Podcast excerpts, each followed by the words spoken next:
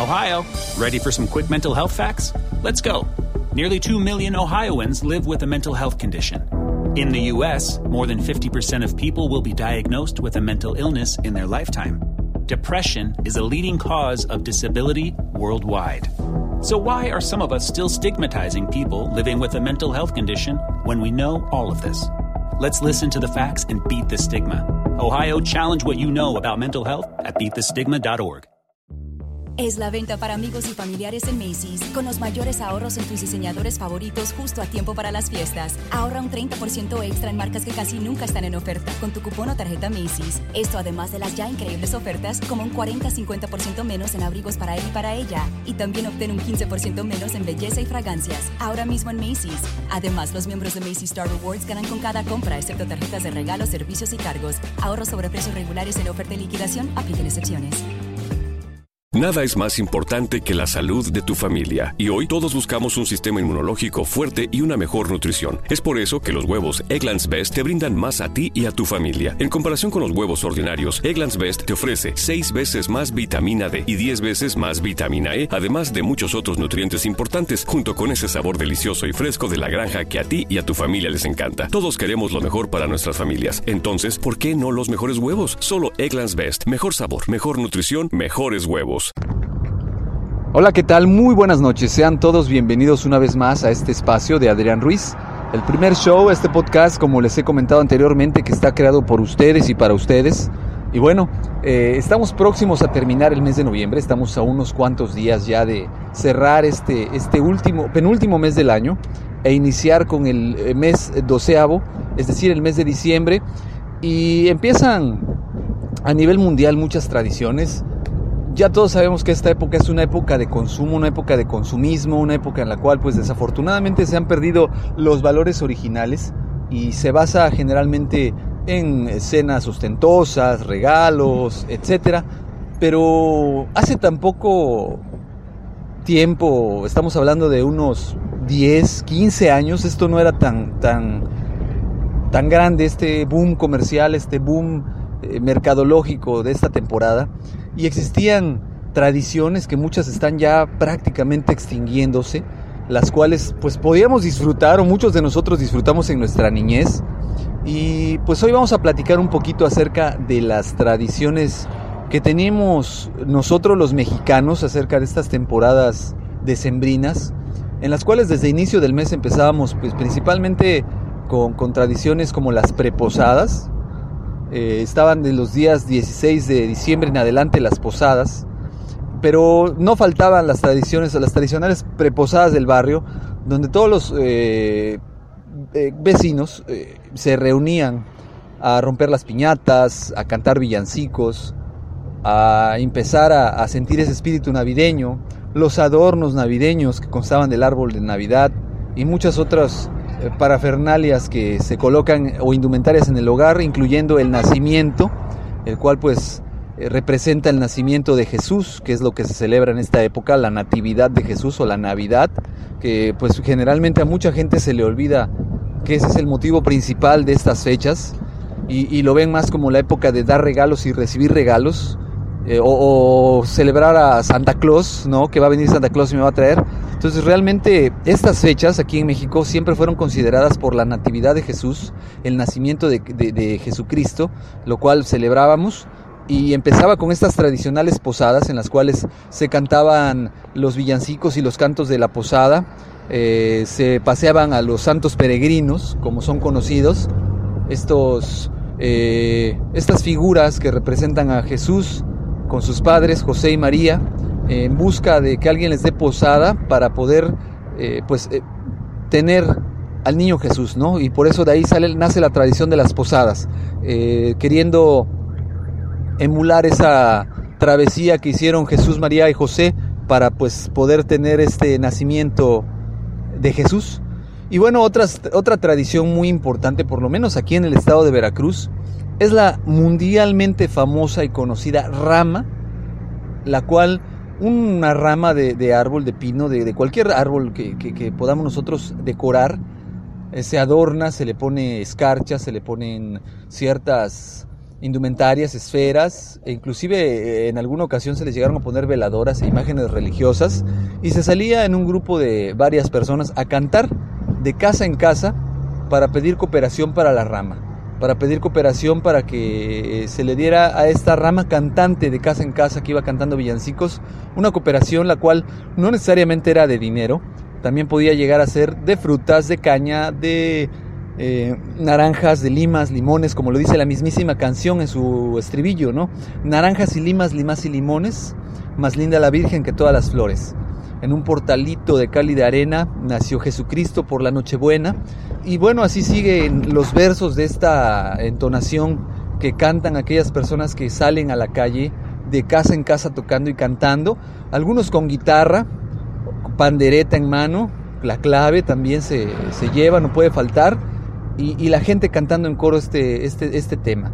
Sin embargo, para la gente más improvisado, más tradicional, no nos podemos olvidar que cuando éramos niños, pues nos conseguíamos un alambre largo, varias eh, corcholatas que son las fichas o, tapas de las botellas de, cristal de refresco, las cuales se aplanaban con un martillo, con un clavo se perforaban en el centro y se hacía un estilo de pandero o pandereta eh, casero el cual pues se utilizaba para cantar esta, esta rama. Una tradición muy bonita que pues está dejando de existir aquí en, en nuestro estado, en nuestro país. Y pues bueno, es parte de estas tradiciones mexicanas del mes de diciembre que pues nos venían a, hacer sentir ese espíritu navideño. Independientemente de la época de frío que se empezaba a dejar sentir, sacar los suéteres del armario, ponerse gorros, ponerse guantes, eh, esto también nos adentraba mucho en el espíritu navideño.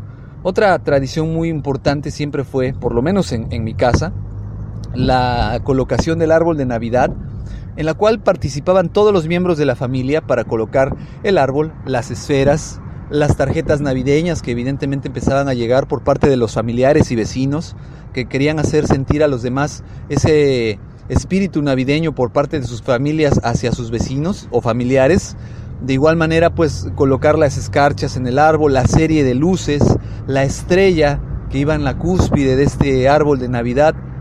Eh, y todos los miembros de la familia nos reuníamos al final del día, después de que habíamos colocado el árbol, a prender la serie navideña y ver cómo ilumbraba, cómo alumbraba, perdón, este espacio donde se colocaba el árbol, ya fuera, ya fuera la sala de la casa o algún espacio que nosotros designáramos en ese momento, para poder nosotros disfrutar con las luces apagadas los destellos de luz de las series navideñas.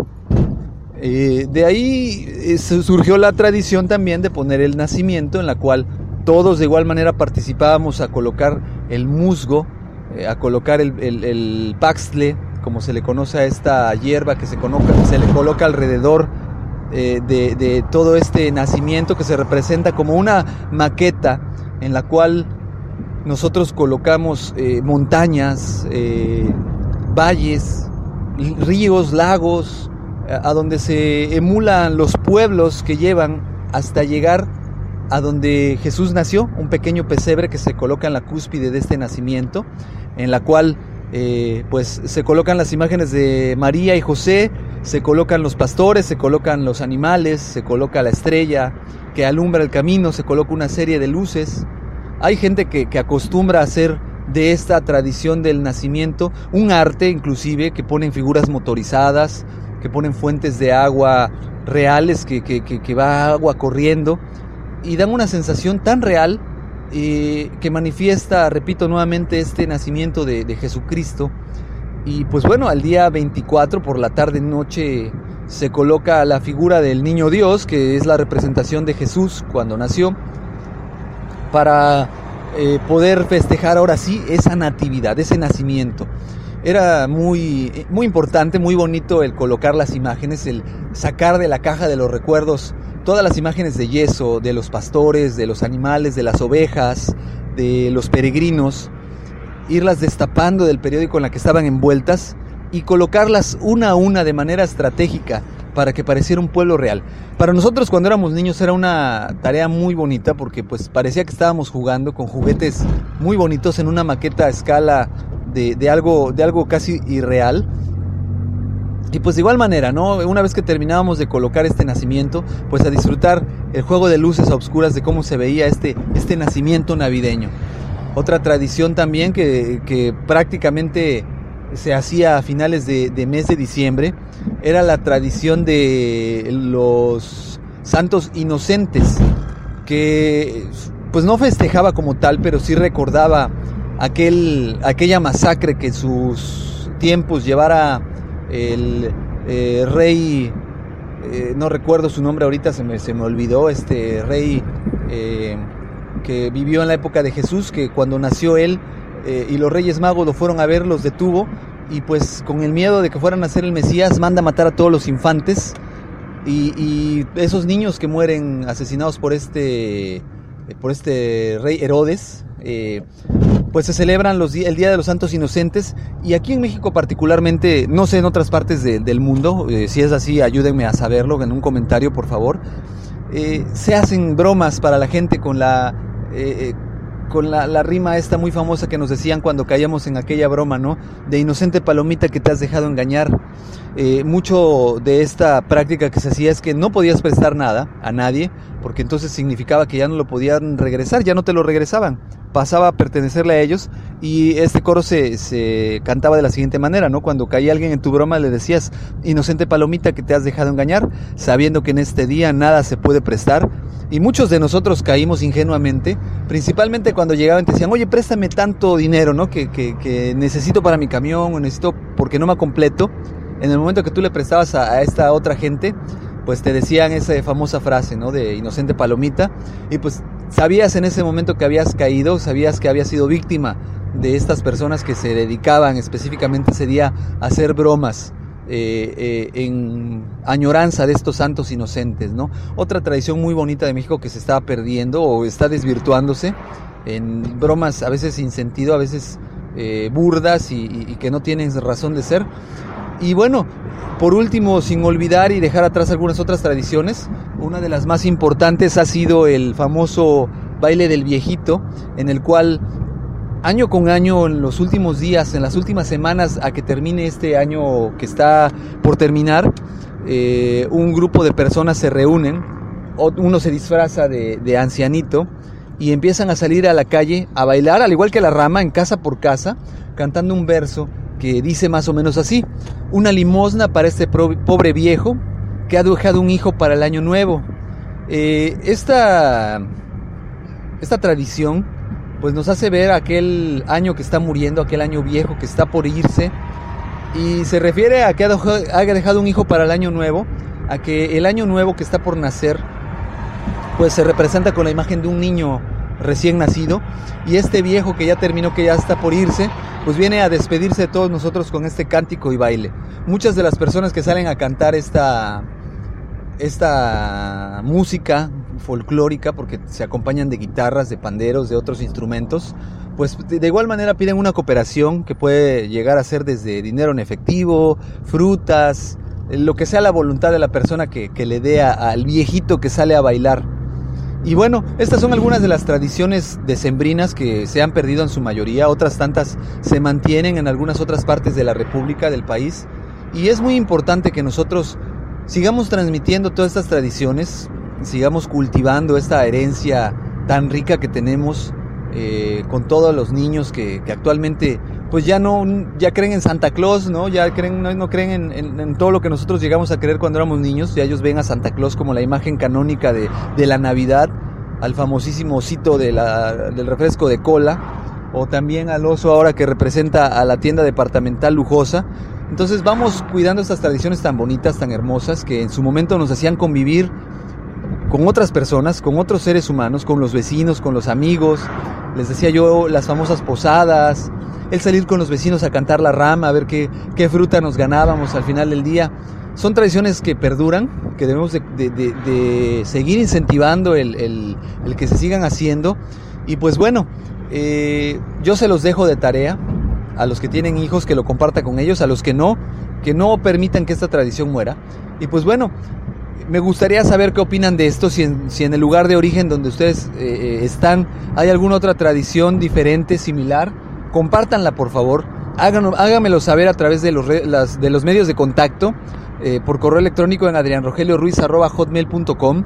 en Twitter en Adrián Rogelio Ru, en Facebook en Adrián Ruiz. Y pues bueno, denle like por favor al comentario, denle like a este podcast que está hecho para ustedes. Y nos escuchamos nuevamente y próximamente en los siguientes días. Y seguimos en contacto.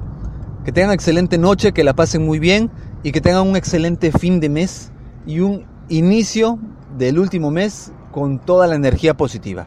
Nuevamente mi nombre es Adrián Rogelio Ruiz, es un placer haber estado con ustedes a través de este espacio el día de hoy y espero que pronto nos volvamos a escuchar y volvamos a saber nuevamente de nosotros. Cuídense. Te preocupas por la salud de tu familia y hoy un sistema inmunológico fuerte y una mejor nutrición son más importantes que nunca. Es por eso que los huevos Egglands Best te brindan más a ti y a tu familia. En comparación con los huevos ordinarios, Egglands Best te ofrece 6 veces más vitamina D y 10 veces más vitamina E, además de muchos otros nutrientes importantes, junto con ese delicioso sabor fresco de granja que a ti y tu familia les encanta. No son tiempos ordinarios, entonces, ¿por qué darle a tu familia huevos ordinarios? Solo Egglands Best. Mejor sabor, mejor nutrición, mejores huevos. Nada es más importante que la salud de tu familia, y hoy todos buscamos un sistema inmunológico fuerte y una mejor nutrición. Es por eso que los huevos Egglands Best te brindan más a ti y a tu familia. En comparación con los huevos ordinarios, Egglands Best te ofrece 6 veces más vitamina D y 10 veces más vitamina E, además de muchos otros nutrientes importantes, junto con ese sabor delicioso y fresco de la granja que a ti y a tu familia les encanta. Todos queremos lo mejor para nuestras familias, entonces, ¿por qué no los mejores huevos? Solo Egglands Best. Mejor sabor, mejor nutrición, mejores Ohio, ready for some quick mental health facts? Let's go. Nearly 2 million Ohioans live with a mental health condition. In the U.S., more than 50% of people will be diagnosed with a mental illness in their lifetime. Depression is a leading cause of disability worldwide. So, why are some of us still stigmatizing people living with a mental health condition when we know all of this? Let's listen to the facts and beat the stigma. Ohio, challenge what you know about mental health at beatthestigma.org.